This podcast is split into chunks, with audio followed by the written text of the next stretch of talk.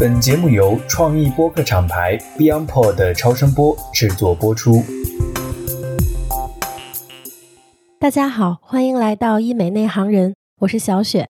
这一期正片开始之前，我想要先跟大家聊一聊。作为一个有过很深容貌焦虑的人，我从一六年左右就在网上开始了解整形。那个时候，我们很多人都在网上可以看到，通过几个手术就改头换面，非常非常惊艳的案例。随着颜值网红的兴起，美貌作为优势被大家看到。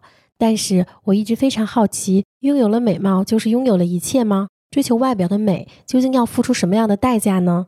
怀着这样的困惑，这一期节目我邀请到了嘉宾三三，整形十年，花了两百万。他曾经多次飞往韩国，全身上下做过大大小小几十次手术。但外表的改变就能够改变人生吗？其实对于三三来讲，并没有。他从来没有把外表当做工具来获得很多便利。正相反，三三在生活中和工作中是非常非常努力的人。无论是做副业，还是坚持健身等习惯。当然，在他身上，我也看到了美貌的 B 面。他在职场上因为长得好看，被人说是关系户，拿到了客户，被非议说是靠脸。在我看来，追求美、对美好的向往是写在我们基因里的。它并没有什么不对。女生去减肥、搜集信息来了解整形、了解如何变得更好看，付出的也是实打实的努力，也是心力和脑力。当然，我们这一次聊天的目的，并不是为了鼓励大家都去做整形手术，也不是为了贩卖容貌焦虑。毕竟，我们都知道医疗它有着巨大的风险。但是我非常希望通过这些节目。和曾经像我一样深陷容貌焦虑的朋友们对话，希望那些年少时对变美有心结的朋友们知道，那个你没有上去的手术台，那个你没有做过的手术，它背后到底是什么？你将会面临着什么？那么，让我们一起走进三三的故事吧。欢迎来到医美内行人，我们与资深从业者一起，以内行人视角深入医美大健康行业。做你最信任的变美拔草避坑指南。哈喽，大家好，欢迎来到医美内行人，我是韩笑，我是小雪，我是乐乐。OK，我们之前聊过一件事儿啊，就是大家在医美方面花了多少钱？我记得我是十多万吧，小雪你是多少来着？我大概也是十多万，我也差不多。但我知道一件事情啊，就是咱们仨加一起。乘以二都没有今天这位嘉宾在医美上花的钱多。那么三三，快和大家打个招呼吧。Hello，Hello，大家好，我叫三三，我是已经整容差不多有十年的时间，从成年之后就开始整容，然后现在的话是在互联网大厂打工。你从成年之后就开始整容，那就是说从大一的时候就开始了，对吗？对，我十八岁之后就开始整容了。那你整的第一个项目是什么？是双眼皮吗？如果是算轻医美的话，我的第一个项目做的是水光针。如果是要把手术算上的话，那我第一个项目是做的双眼皮。你第一次整形这个想法是从哪里来的？那个时候轻医美的内容刚刚在互联网上兴起，其实它最早是以一些明星审美，或者说这个明星他有什么皮肤问题，可以做什么项目来解决这种方式。请问你是看了这些内容吗？或者说你是因为什么原因想要做这个项目的？像水光针的话，我当时主要是因为会去看一些韩国的电视剧，还有韩国的综艺，然后我就看到那边的韩国女明星，她们每个月都会去打水光针，所以我就会在网上搜哪里可以打水光针，然后先去打了水光针。像双眼皮的话，其实是因为我上大一的时候，隔壁班有一个同学他割了双眼皮，然后当时在我的认知里就是发生了非常翻天覆地的变化。我就开始想要去做这个项目。那你双眼皮在哪里做的呀？我双眼皮是在国内做的，就是在老家这边做的。哦，那你是因为看到同学发生了变化才去做这个整形？对的，就是隔壁班的同学。三三，你是在渠道机构还是熟人介绍的？我有很多朋友，他们会也有意识到这个是手术，但是没有很深的意识。在百度上搜了一下这个医生，觉得这个医生还不错，也有案例，也有人说整的挺好的，所以就会去。那你第一次进这个机构去做这个双眼皮是什么样？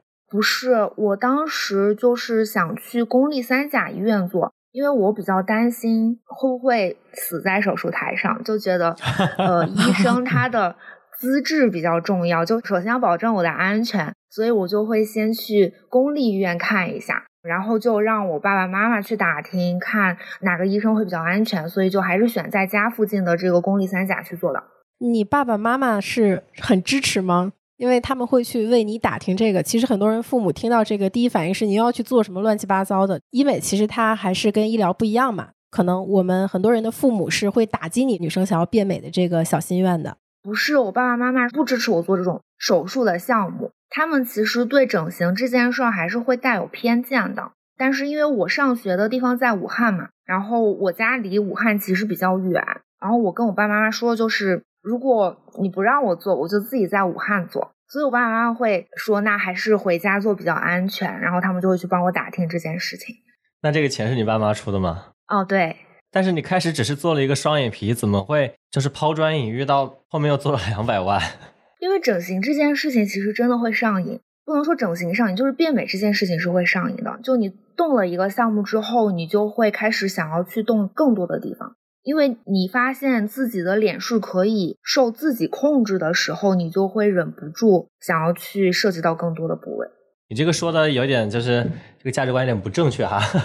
但是不得不承认，其实很多经常喜欢在医美上投入的人，大家都是这样的想法，都总觉着过去我可能要减肥很久，我才能够有一点点效果，但是现在我只需要去做一个简单的吸脂，哎，面部轮廓就清晰了。可能我过去做很多的努力，哎，觉得跟那些长得很美很帅的人要差别很大，但是现在我只要做一个花一些钱做一些项目，我就能够变得和他们百分之八十的接近。这种诱惑是很多人没有办法去控制的，同时经常会这样，因为你当你单点的动一些小的项目的时候，它在你的面部上后续可能会显示出一些并不协调。那这个时候，这种不协调就会让你更想去动其他的地方。同时，因为你在脸上花了很多的钱，那么你就会更关注自己的面容。其实大家的脸都经不起细看的，你就每天盯着自己的嘴，盯着自己的眼睛，就会觉得怎么怎么看都不顺眼，就专门把它给干掉。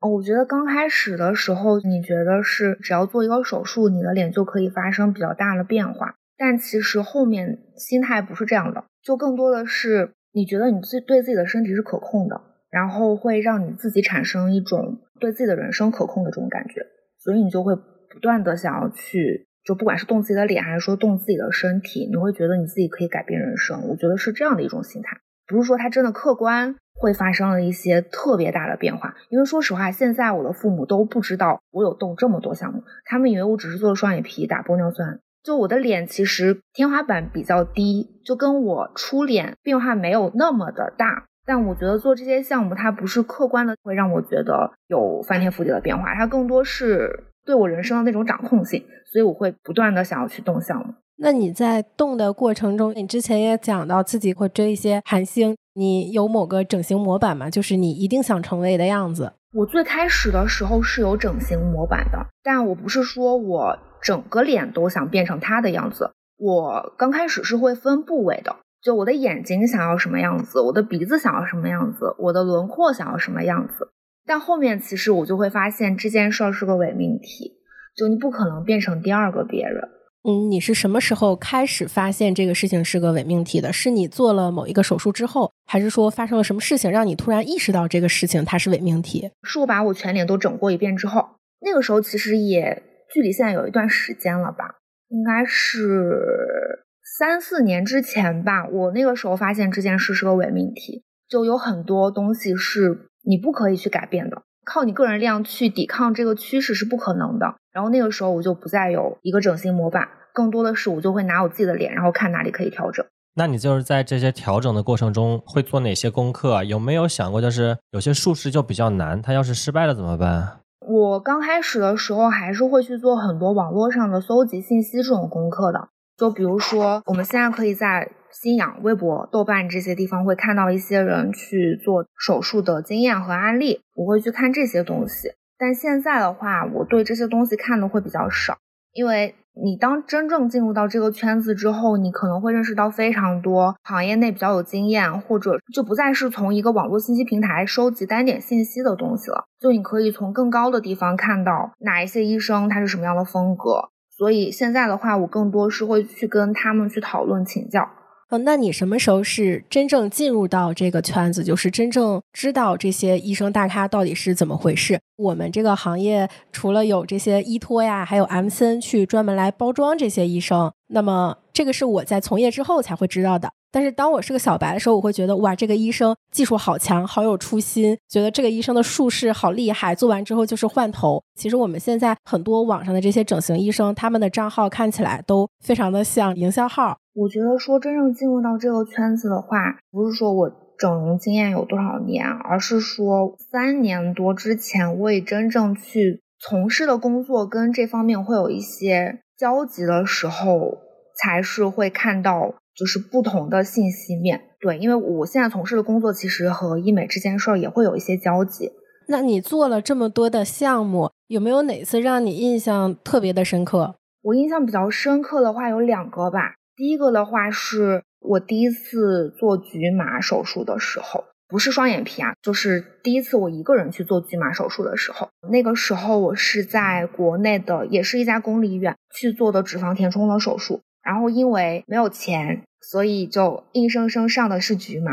对，然后那个时候感觉就是很痛苦，不是说它真正的痛感是什么，而是那个过程心里非常的煎熬。就你可以听到手术刀的声音，可以闻到肉烧焦的那种味道，嗯，然后你听到刀子就是叉叉叉的那种剪的东西，你看不到，但是你可以去想象。我觉得这个过程非常的煎熬，然后。另外一个的话，是我第一次去韩国做轮廓手术的时候吧。这个手术可以说是我现在都觉得是最痛苦的手术。那是我第一次做全麻，就之前可能都是睡麻，第一次是做这种吸入式的麻醉。我醒来之后，嘴巴里面插的都是管子，然后我就会感觉我自己没有办法呼吸，我又没有办法去和韩国的。护士进行正常的交流。刚出来手术又是一个特别晚的时候了，大概凌晨十二点一点，医院所有人都下班了，我就一个人躺在这个床上。我很想喝水，而且我感觉我自己没有办法呼吸，我就觉得我离死亡特别特别的近。那个时候我非常的害怕，因为是第一次做这种类型的手术，又不知道跟谁交流，又特别的肿，嘴巴是肿到没有办法闭起来，就会一直的流口水，有各种未知的恐惧加生理上、心理上的这种恐惧。我就会觉得这个还是蛮痛苦的。那你做这个的时候已经那么痛苦了，为什么下一次还会做啊？因为我自己看到的是，有些人他在手术台上全身抽脂之后，可能被裹得像个木乃伊，或者他做完轮廓之后，就是表情啊，然后吃东西也无法自控，他可能就会对这件事产生恐惧。既然你在第一次之后已经经历了这些至暗时刻吧，怎么还会想着下一次还要做？人都是好了伤疤忘了痛吧，因为。你恢复之后，大概过一两个月，你就会没有办法再记起，就特别能感同身受当时的痛苦。你就会想下一个项目要做什么，你下一次控制自己的身体的时候是什么？就你更多的是想下一次。其实我现在去回忆，我也只会觉得它相对于其他的手术会痛苦，但我没有办法再想起来当时到底那种痛苦真实的感受是什么。所以你即使犹豫，也只是在做完这个的时候痛苦的时候，在想这个到底值不值得？我下一次一定不要这么痛苦了。可能它好了之后，还是会我下一步该做哪里？对，每一次手术，其实刚刚下手术台的时候，你都会想，我下一次再不做手术了。尤其是偏局麻手术的时候。但是等你拆完线之后，你就会在想下一次做什么手术啊？没有这么近吧？就是要隔一段时间。整容的人。就你没有办法很长时间不做手术，比如说一年没有做手术，你会发现自己身上没有地方可以变，或者是说，我觉得我整容的保质期已经过掉了，你就会想要去动一个什么地方。那你刚刚在韩国做的这个轮廓是一个人去的吗？对我全部的手术，除了第一次双眼皮是我妈妈陪我一起，其他的所有手术我都是一个人做的。你在韩国整形的时候有没有遇到什么朋友跟你一起去？有些人他们去海外整形会非常害怕，然后可能会两三个人就只是为了去某一个医院或者是医生就组团一起去。我不会，首先我去的话一定是一个人去，在那里肯定会遇到一些就大家都想要去变美这样同样目标的人，可能算当时的朋友吧。大家会因为去做一件事情而互相鼓励、互相帮助。整形搭子，对，但其实我我们回来之后就不会再有任何社会上的交集，就大家可能会正好临时都去了那个地方，大家才会说，哎，可以约一下。但是平时不会刻意说为了大家一起去这个地方，然后提前去约一下。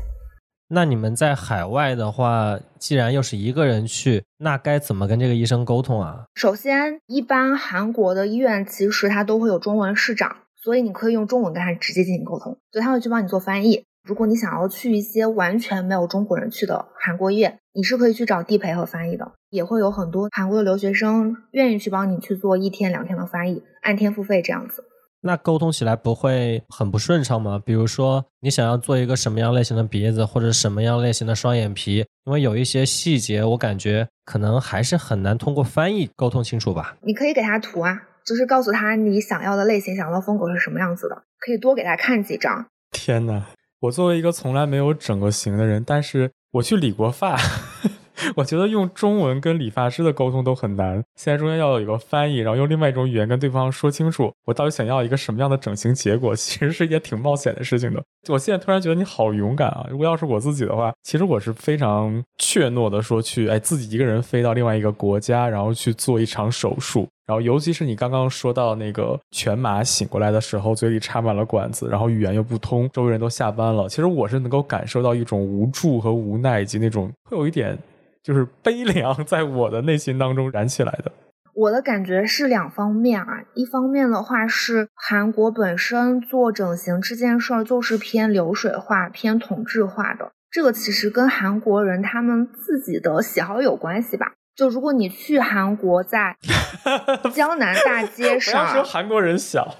对你，你在江南大街上，你其实是看到基本所有的女生都是一样的穿搭，然后一样的妆容，差不多的发型。其实他们是审美非常同质化的，就他们不想要有什么自己的特点，他们觉得就是有几种风格的模板可以选。所以你去跟韩国这边的院长沟通的时候，这点会比较方便。就你告诉他你喜欢什么样的风格，他不会太在意你的细节，因为他最终实现落地的时候也跟这个没有什么关系。啊，就是 你把你的你把你的需求说出来，然后院长说 OK，按 C 模板没有关系，结果跟这个没结果没有关系。你说你的，我做我的。对对对，它不会有很多细节的东西在上面去实现，所以它最终出来的那个东西还是流水化的。韩国的医院是这样子的。是的，是的，我就记得我那时候在首尔那一年，泫雅特别的火，我忘了是具体哪一年了。然后我就在大街上逛街，在明洞，然后发现过去的女孩子和男生就十个大概就一到两个样子。然后那一年特别流行那个长风衣，就特别特别长的风衣，灰色的。然后基本上十个男生过去，八个穿那个哦，对，我是看那个韩国的一个视频，他们说韩国人衣服的颜色。只有几乎都是黑白灰。对，他说因为彩色的全被泫雅买走。你看的是 B B 大王吗？对对对对对，我好喜欢他，祝大家成为闪闪发光的自己。对韩国人特别喜欢穿纯色的衣服，所以街上你基本上看不到很复杂的款式，大家穿的都是那种很简洁、很修身，然后又是纯色的款式，就基本上走过去都是这样子。那既然韩国都这样了，为什么大家还要过去整容啊？就为了追求模板化吗？我觉得审美的变化是有一个过程的。在五年前吧，那个时候大家对于整形这件事儿，还有审美这件事儿没有特别多元的时候，确实是在追求模板化的东西。包括国内那个时候也是的。也就是近些年审美开始变得比较多元，大家能接受不同样子的美之后，才会开始追求一些细节，或者是说要有自己的辨识度。但在韩国的话，这件事儿目前也是没有的。哎，还有一点是我前几天看到一个视频，也是说韩国去做医美会更加便宜。比如说他做一个 emod，或者说做一个超声刀，或者说做一个别的什么，会比国内便宜非常多。还有一些玻尿酸可能也会比国内便宜。那在整形这方面也是这样吗？我觉得他们这边的整形跟国内的价差不是特别的大。其实也会分层的，他们有一些非常便宜的医院，也有一些还可以，就是价格会偏中等的医院。偏中等的医院其实跟国内的价差不是特别的大，其中有一部分的原因肯定是因为中国人和韩国人的费用是不同的，就他们会给中国人的报价会贵一些，不然的话就也不会有中文市长嘛。那就是说我如果不是特别追求某个医生或者某项技术的话，也没有必要一定要到韩国整，是吧？就我个人经验而言，是分部位。我觉得像轮廓呀、隆胸这种手术，在韩国整是可以的，因为他们的经验还有审美做的这些手术的次数，应该是比国内要成熟一些的。然后像眼睛啊、鼻子啊这种比较追求细节的这样的一些手术，其实现在国内已经比韩国做的要更精细化了。因为你去韩国可能做一个鼻子，我在韩国做的鼻子，我做过三次，在韩国就全部都是年抛鼻。就每次我都是差不多两三个小时就能出来，我还是看着表的，因为我进去的时候，我的那个全麻之前那个手术台上面有一个时钟，然后我闭上眼睛的时候它是两点，我睁开眼睛的时候它是四点，就是我发现只要两个小时，但是我在国内可能做这个鼻子手术，我中午进去的，出来的时候晚上已经十二点了。对这个我特别有印象，就是我们上次一起去大连出差，去参加一个医美的发布会。他正好去大连修鼻子，然后当时我就看他的那个状态，他可能是下午五点钟去的医院，然后晚上十二点在那迷迷糊糊的在打吊针，说我做完了，一个人，天哪！然后大概两点钟的时候打完吊针，拖着行李箱回住宿的地方，我觉得太辛苦了。是啊，韩国真是流水线，就今天做手术，明天就上班。他不，他是在大连，我在大连，对，那个做的时间比较久，对，但还是个很小部位的修整。韩国人他们很喜欢，就是他们对整形这件事情非常的普遍化，就觉得它跟吃饭没有什么区别。所以韩国的医院基本上就很多是十点十一点才下班，因为有很多人是下班之后可能去动个手术，第二天就会包着脸接着去上班。这件事是非常 非常正常的。今天做手术，明天就上班。大铁棍子医院，这个非常非常的正常。你在路上，你全脸都包着，然后随便走路，也不会有人就是多看你一眼。但是在国内肯定不一样嘛，在国内可能还会有人拍你，但在韩国就是路上经常会有这样的人出现。那你整完鼻子第一次之后，你第二次去修，是因为你的审美变了吗？你觉得小翘鼻不好看，想要修一个直鼻，还是说你觉得它出现了副反应，想要修复？都不是，因为我刚刚说韩国它是年抛鼻嘛，就韩国它鼻子这边支架特别的不稳，就它可能做出来极客的形态是好看的，但是它越往后会越丑。就基本上维护不了一年，然后你可能就要再去返修。韩国做鼻子一直是这样的一个情况，怪不得就是我们看到那种很多 idol，他们每年的鼻子都不一样，真的就好多。是谁？不能说。对，而且我看到网上还有人，就是你看不同公司的明星，他们的捏脸师风格是不一样的。从最早开始选拔，从练习生中选拔 idol，到后期外貌的维持，每个公司的风格都是不一样。这个像流水线一样，就是给你捏脸的这个人也可能医生不同，就是干活的师傅手艺不一样。对，整形女工就是那种。以上不代表本台观点啊，粉丝不要来炮轰我们，感觉好危险。他们好像是就是一整个经纪公司会和医院会有那种就是整体的合作，团购合作。对，就是所有人都送过去。第二个半价。因为之前我去面那个韩国医院，他叫 Dream，然后他就说他跟韩国那边的经纪公司有整体合作，他们练习生都会送过来。哎，那这个钱是公司自己出，然后先给你垫着是吧？等你赚回钱了再收回来。具体我就不知道了，具体他们没有跟我说这么多。因为我想到国内也是某一个 idol，然后也是送到韩国去，然后给他最后列了一个费用清单，包括各种的整形啊、外貌打造啊，然后。那种化妆什么的全部都在里面，就是前不久还挺火的一个 idol 嘛。然后让他赔违约金是吗？对对对对对。哦，国内很奇怪，你说这个艺人打了肉毒，他的粉丝都会过来骂你。这个就是我们节目存在的原因啊，就是确实很多人觉得这东西就是洪水猛兽啊。对，就是我们觉得它应应该是很平常化的一件事情。国内好像不是很喜欢做手术吧？这些明星，大家会去做一些微整微调。而且都是明星个人医院，因为我之前是有一个我做手术的医生，他也会给明星去做手术。他说的明星那边就是有他们自己的渠道送过来，跟他们公司没有任何关系。那是给什么明星做了什么手术啊？这个是可以 说的讲的吧？我来自曝一下，那个我之前去体检的时候，医生说我的倒睫非常的严重，已经产生了角膜滑片，然后有一点那个结膜炎。他建议我去做一下双眼皮手术，这样的话能够把那个睫毛给翘起来。我当时在北京也是咨询了很多家，包括做全切啊、做埋线啊。后来某著名明星化妆师两个字的啊，然后他跟我讲，他说：“哎，我给你介绍一个专门给艺人做手术，它价格不一定会很高，但是他手艺非常的精细，它能够让你说今天做完，可能两到三天之后你就可以带妆上镜，几乎看不出来。”他介绍了很多明星过去，然后我到了他的医院以后。我说，哎，我现在有什么样的问题？我的那个倒睫很严重，我希望把睫毛翘起来。他说 OK 啊，你看，直接拿出手机来给我看，你看这个，你看在我这儿做的，你看做之前做之后，你看这个，我真的看到了一串闪闪发光的名字。这个会赔钱吧？这个医院？对啊，他应该签保密的吧？但是你看啊，就是现在我说说也没有人信，所以我也不能说。我知道，但是我可以告诉大家，我的眼睛是做的。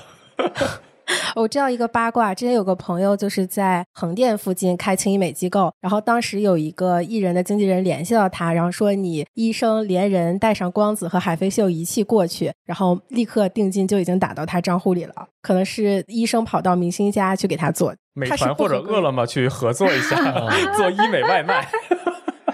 对对，就是医生仪器打包送货上门。那你到现在已经做了哪些项目？因为我刚刚突然想到两百万，我实在难以想象，就是有多少项目加起来能到这个数？有一百万是机票。我做的项目比较多，就是我现在除了断骨增高和切胃的手术没有做过，其他的手术我都有做过。而且我一个部位可能不止做一次手术，就是先做了手术，再做了修复。那就比如说，我眼睛其实有做过双眼皮啊，然后下至啊，开外眼角啊，开内眼角，然后后面我又去把双眼皮做了修复，然后再把内眼角包了回来，然后再做了眼尾上扬。对，然后像鼻子的话，就是做过，然后又修复嘛，修复过很多次。嘴巴我做过嘴角上扬、M 唇，就是搞出来一个唇珠，然后最近我又把这个唇珠给切掉了。嗯，然后像那个脸上，我可能就先填了脂肪，然后又去吸脂肪，因为你的审美是反反复复在变化的，所以我的脸就是中国社会审美变化的变迁史。对对对，一个可以外显给大家看的东西。天哪！我觉得，如果要是我们以后写一本书，就是说那个脸上能动哪些项目的话，这本书里面的所有案例都是三三。可以，对，因为我所有地方都做过，就除了刚刚我说那两个没有做嘛。因为我高，所以我不用做。如果我不高的话，可能我也会去尝试。那我很好奇，三三，你现在做过的项目当中最贵的一个是哪个？单次的花销最大和同一个部位累计花费的钱最多，这是两个。单次的花费最大应该是轮廓手术吧，单次八万左右。哦，还好哎，比我想象的要少很多。对，但是抱歉，我是个医美小白啊。轮廓指的是，比如削骨之类的。它应该是三件套，你是三件套吗？对，削骨就是颧骨加下颌加下巴一起顺下来这样子。啊，就是把它 P 的流畅。天哪！刚才你们说轮廓手术的时候，对于我来说就是下颚炎打打针。我说怎么那么贵？如果是加起来最多的，我觉得其实是做皮肤。做皮肤，你每年累计、累计、累计，其实花费是很高的，比单次去做手术项目花费要高很多。哦，也是。你看我这十万也都是花在皮肤管理上。那除了皮肤呢？除了皮肤，如果是手术部位的话，应该是鼻子吧？因为鼻子我已经修过四次了。然后第一次的话可能会便宜一点嘛，在韩国，第一次的话就是三万，后面每修复就会加个两万。在国内做的话，刚开始就是六万五这样子。那你当时不是说父母不是很支持你去整形吗？那这些钱大部分是哪儿来的呀？几个方面，一方面的话，我刚开始整形是会用压岁钱去攒，后面我发现就是攒的也不够，那我就去打零工，就比如说去做家教、做平面模特。最多的一笔来源是当时我大三的时候，我和我爸妈说我要去英国读书。啊，然后我说我要去学 雅思，要去上课，还要考试，就很贵。我说你一次性给我多一点钱就可以了。然后我就花了，把那笔钱全都都拿去韩国整形了。那次我爸妈给了我二十多万。啊，我们并不支持这种行为啊。我觉得后面可以找三三单独聊一期女孩子如何搞钱，对，怎么赚两百万。那你最后也没有去英国读书，怎么给爸妈交代啊？我发现我把钱已经花掉了，我也没有办法再去考雅思的时候，我就只能开始自己努力学习，看怎么考到国内的研究生，然后把这个谎给圆过 去。就幸亏我考上了，如果没有考上，我现在就是另外一副模样。那就很危险，这是个励志的故事。对，后来就是和我爸妈说，去英国还是比较贵的，要不咱就在国内读个研究生。然后我爸妈还觉得我很听话、很懂事呢。就是我其实发现你也做了很多一些。很小众，甚至你想不到的项目，比如我刚刚看到他的牙齿，我也想起来他那个虎牙是做的。对我虎牙有贴贴面，就是我，我觉得我的审美还挺先锋的吧。就现在已经流行的很多手术，其实是我很多年前应该是网络上第一个做的人。对，还有一个那个精灵耳，我记得应该是你第一个做的。对，比如说精灵耳手术，我应该是五年前就在韩国有做过这个手术，那个时候没有任何人去做这个项目，然后现在就会变成大家都在流行这个嘛。比如说像现在大家会觉得猫眼很好看，也是我刚开始就觉得我会去做眼尾上扬。虎牙这个也是虎牙，也是四五年前，当时大家都在矫正牙齿，然后觉得整齐的牙会比较好看，然后我就去，对我就没有矫正牙齿，我本来是有虎牙，我保留了它，我就把它贴的更大。当时我还想做兔牙，对，所以我就去 磨了一下，但是我没有专门贴贴面，因为我怕凸嘴嘛。对，我觉得就很多审美的东西，我是自己觉得它这样好看，就不是说我在网络上看到很多人这样去做了，我才会去做。果然，三三他的审美就是很先锋，因为我就是他说的那种明明有虎牙，然后硬修进去的。可以看到，其实我是有虎牙，这是凸出来的，我硬拔掉了一颗牙，然后把它给整进去的。当时还 挺遭罪的，说话漏风。下次整牙，这个我们可以单独开一期聊一下这个牙齿的审美问题。哎，那你现在已经整了这么多，还会想着去整哪儿吗？我现在可能不太会往手术方面。就再去整了，我会刻意去控制自己，因为它可能是一个波浪的曲线，它也可能会是一个到高顶然后再往下走的曲线，它一定是有上限天花板的，因为包括你的皮肤后面会出现一些疤痕增生的情况，这些都会影响你最后整形的效果。你到达一个点，你再继续往前走，它只会往下变成一个下坡路。我现在会刻意控制自己不再去动手术，就尽量把所有的都会放到轻医美上。你是什么时候意识到整形它的天花板，或者说是整形手术，它做过一次以后，第二次它的边际效应是递减，甚至说做完之后是负数的？因为我的各个部位其实有做过比较多的修复嘛，第二次修复的就先做了一次，然后第二次修复的时候其实感受还不是很明显，但当你做第三次修复的时候，就会发现你可能花了五六万块钱，但对你的改变只是零点一。就只是风格的变化，或者是说你自己能看出来的变化，其他人看不出来这种变化。那个时候我就觉得整形这件事情，它纯从结果上来看意义已经不大了。对，所以那个时候我就会觉得就没有必要再继续只看手术这件事了。我会觉得就不管是动刀还是说轻医美，我会觉得它像心理咨询。我每次会很焦虑的时候，我其实是会去做轻医美的。我觉得打针很解压啊。天哪，好疼啊！我的心理咨询都是去算命，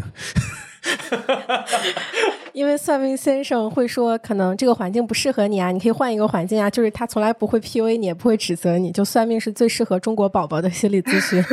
那你周围的同事啊、朋友会怎么看啊？会不会说劝你啊，或者说也要问你？哎，我也想整，你能不能给我推荐？我觉得是后者吧。现在大家好像没有这么跌了，就是不太会有同龄人劝你说不要做什么东西，而且可能也在我就是一直的这个过程中把这些人都筛掉了吧。最开始我整容的时候，我会隐瞒，就我不会告诉身边的人我要去做整容了，我会用各种理由说我拔牙了，或者我海鲜过敏，或者任何的理由去说我最近为什么海鲜过敏，对我为什么肿了。但是现在的话，我就会。比较直白的告诉大家，哦，我去做项目了，就包括我的老板，包括我的同事，包括我身边的朋友，除了我的父母，大家都知道我在整容，大家就会比较能接受这件事情。可能他们会想要去做什么项目的时候，会来问我说哪里做的比较好，或者这个价格是不是被坑了。那你是从什么时候开始起会敢于跟身边的朋友和你的同事们讲说啊，那我是在做整容？我觉得是从我。毕业之后吧，也就是四年前吧，我开始工作了之后，首先这件事儿瞒不住了，因为我要请假呀，就是我没有办法想那么多的理由去骗老板、骗同事，我觉得没啥必要。不能总是海鲜过敏。对呀，就别吃了。对，而且就是你之前可能骗他们都是骗同学嘛，然后同学可能对这件事儿也不是特别在意，但我要一直骗老板的话，就总觉得这件事情肯定会穿帮，所以我也就觉得没有什么好骗的。然后第二是，我觉得已经做手术，就是你做的次数太多了，然后你身边慢慢全部都筛成大家都能接受整形的人了，然后你就会开始逐渐觉得整形这件事儿也不是不能告诉身边的人，对这件事儿会觉得比较自洽，就能告诉大家，哎，我在做这件事儿，你不能接受，那你就去其他的圈子，你能接受，咱们就一块玩。那这个面诊还有这个做手术都很耗费时间，它有没有或者说会不会影响到你工作，影响到你赚钱干嘛的呀？从上班之后，我手术的频次就会减少了。我之前读书的时候，我可能每个月飞一次韩国。那个时候大家以为我是韩国代购，那你真的有代购吗？那你应该干这个。对啊，好可惜。对啊，就是一边去飞过去做整形，然后一边买东西回来赚点钱，就是以饭养息。我没有，因为你做完手术，其实你没有办法提那么多的东西，而且代购它需要从凌晨两三点就在免税店排队，我觉得太累了。我可能就会帮我身边的朋友去带一些他们想要的东西，就自己顺便逛街的时候买一下。但大家以为我在代购，还有人以为我在韩国留学，就是我去的频次非常 高。然后上班之后，我的频次就没有那么高了，就可能一年会用个三四个地方。所以其实不是特别影响正常的工作吧，因为我不需要恢复期，我做完手术第二天就可以，不用第二天，我醒麻醉之后可以立刻工作。但是你有点太恐怖了，我永远记得你是抽完纸吧，当天晚上去蹦迪了。对，可能生理上是有痛感的，但是我的精神状态比较的好。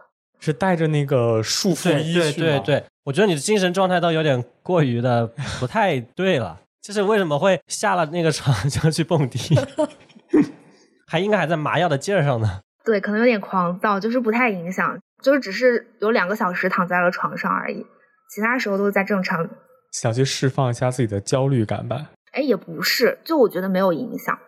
哦，那三三，我要问你一个灵魂拷问：你觉得你是整形上瘾了吗？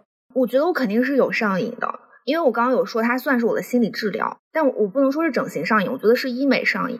就整形这件事，我刻意已经不再去做了，因为我知道再往下做，它只会往下走。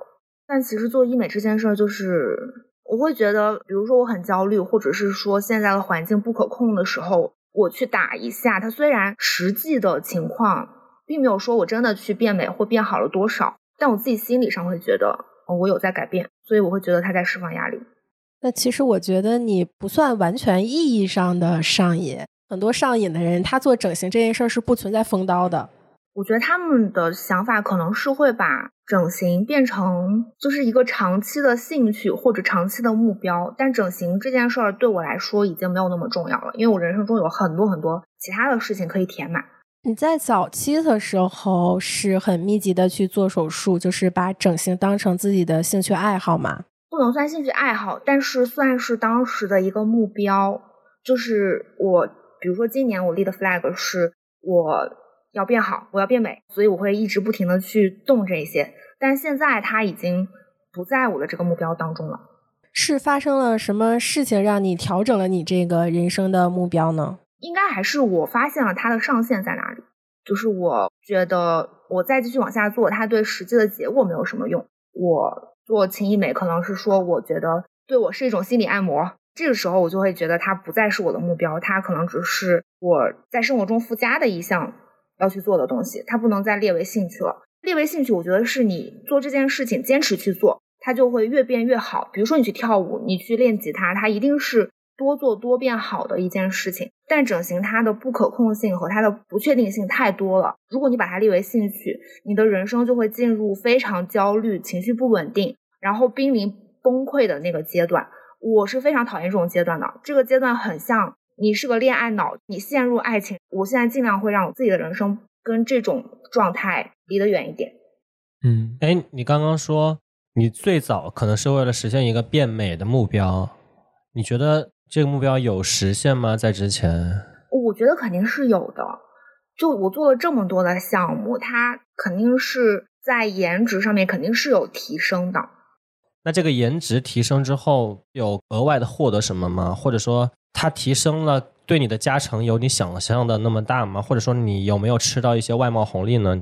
比如说你在那个异性的市场上面，那你整形之后肯定是会受到更多的异性的好感。但如果当你想要去进入一段长期关系的时候，其实大家已经不再是说我看你长得是什么样子了，那更多是会说你的性格上是不是匹配，你的三观价值上是不是会比较契合，或者说你的生活习惯，大家是不是能走到一起。会去看这些东西，就会把你的外表越来越弱化掉。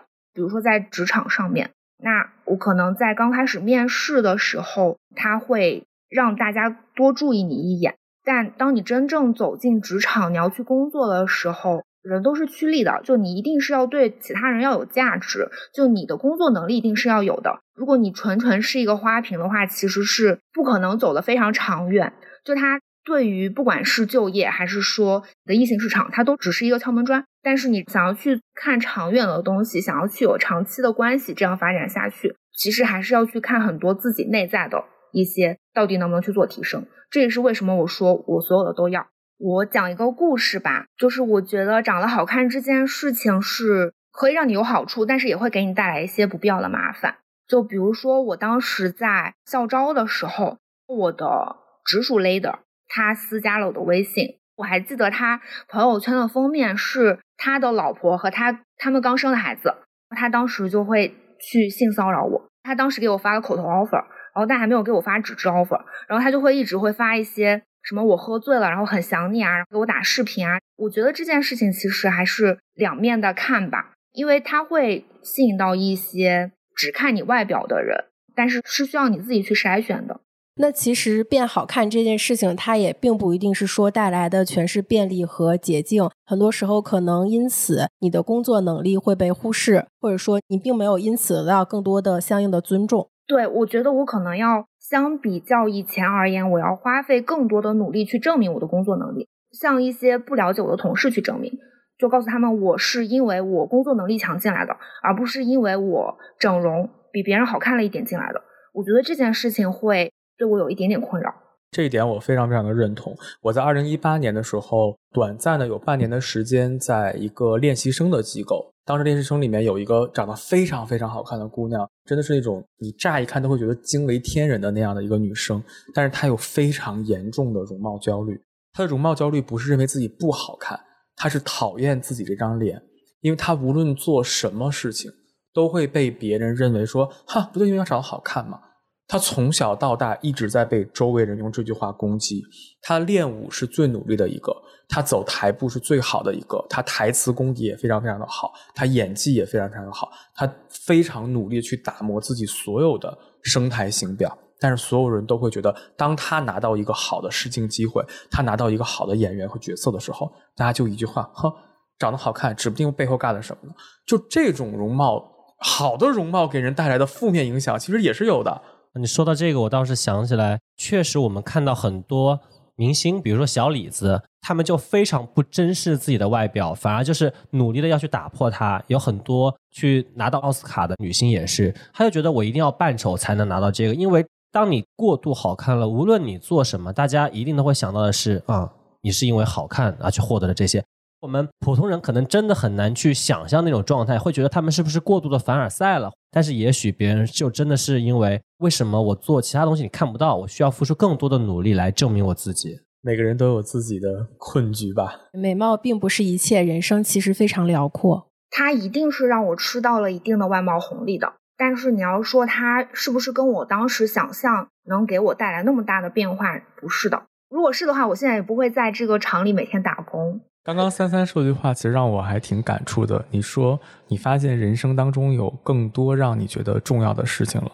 刚刚你说到说你现在愿意跟自己的身边人去直面说，哎，告诉大家我去整容了，我做手术了，其实是一种你跟外部关系的和解。同时呢，你发现自己有更重要的事情去做，你愿意说，哎，我们现在先把手术的情况先放一放。更多的时间放到皮肤管理上，而你并不认为说皮肤管理是你容貌焦虑的一个解决方案，而是你的一个心理按摩，你是用它去做一些自我焦虑或者说情绪的疏解。我觉得这是一种对内的这样的一种和解。刚刚你的表述来看的话，我觉得你已经至少达成了一个非常棒的心理状态吧，就是你和外部和内部都达成了一种和解。其实我很好奇啊，就是说你在哪一个时间点上突然间想着说，哎，我原本。可以去做一个手术去缓解我的焦虑，但是突然间觉得我好像没有必要这样做了。我可以自我和自我去平衡，还是说你现在甚至没有这个时刻，就觉得我要做个手术还是会去做？我现在会偏理性多一些，就是做这个手术它能给我带来的收益是什么？你在哪个时间点，比如说某一天你本来是想做一个什么样的手术，然后想去韩国，然后准都有已经准备看票了，突然间意识到说，哎，其实也可以没有必要做这样的故事，你有没有可以给大家来讲一下？我没有这个阶段，果然就是现在想做还是会去做。我想做会去做，因为我想做，首先我会觉得这件事儿为什么想去做，如果它是我觉得它能缓解我的焦虑，或者是我整形上瘾了，我想去做。那我现在不会，因为我现在已经不是这个阶段了。就我想做的话，我只是觉得它可能对我的风格会有一些变化。它虽然对我的颜值加成可能没有了，但是它比如说可以让我从幼态变得妩媚一点，就是这种的风格的切换，那我还是会去做。那其实这存在一个伪命题啊！你刚刚说的是之前可能是整容上瘾，你之前整容上瘾，所以想到什么就会去整，然后现在你会觉得自己是理智的，你会清晰的知道目标，比如说从清纯变到妩媚就会去做，算不算也是一种上瘾呢？你觉得自己可以达到那个妩媚，但是你又说存在的天花板未必能突破这个天花板，虽然是一个自洽的状态，但是其实你还是一直在这个困局中啊。我觉得看大家怎么想吧。你的审美是会不停的发生变化的。我自己接受自己的审美会受到各种社会因素的影响，然后包括我年龄的变化，我会有一些新的想要去变成的样子，那我就会去做去实现。因为我一定要自己自洽这个东西，所以就说我不再去做了。但是大部分人的认知里是，即使我的审美变化了，我也不是会通过镀脸去达到我的一个审美期望的。会不会是因为你尝试了去走过这个捷径，所以当有什么东西发生变化的时候，会更想往捷径上面靠？就我自己的感受是，身边很多人如果来问我要不要整形，我会去问他，我说你其他方面都已经达到天花板了吗？都已经做到最好了吗？你还有你的身材、你的皮肤、你的事业可以去努力，为什么一定要死磕你那个木桶上不是最短的那块板呢？因为我都想要，我比较贪婪。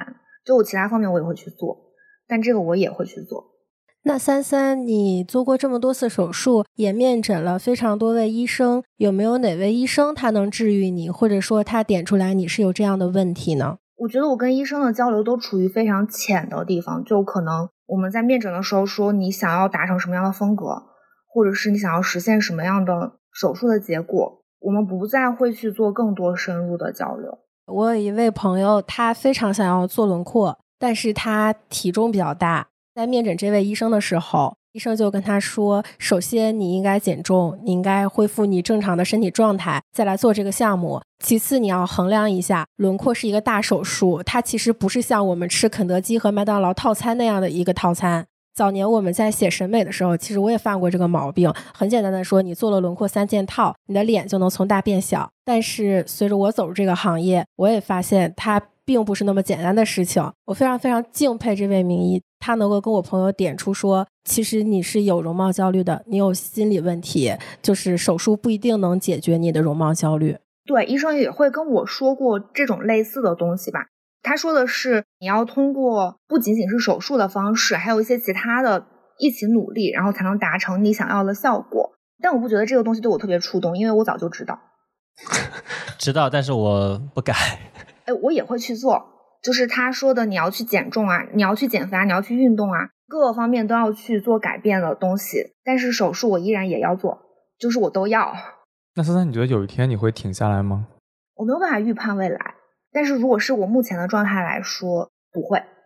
嗯，那你下一步是准备做哪里？我没有目标，我没有说下一步想要去做什么手术。目前的话，我不想做手术，但是这个状态是，如果我想，我会去做。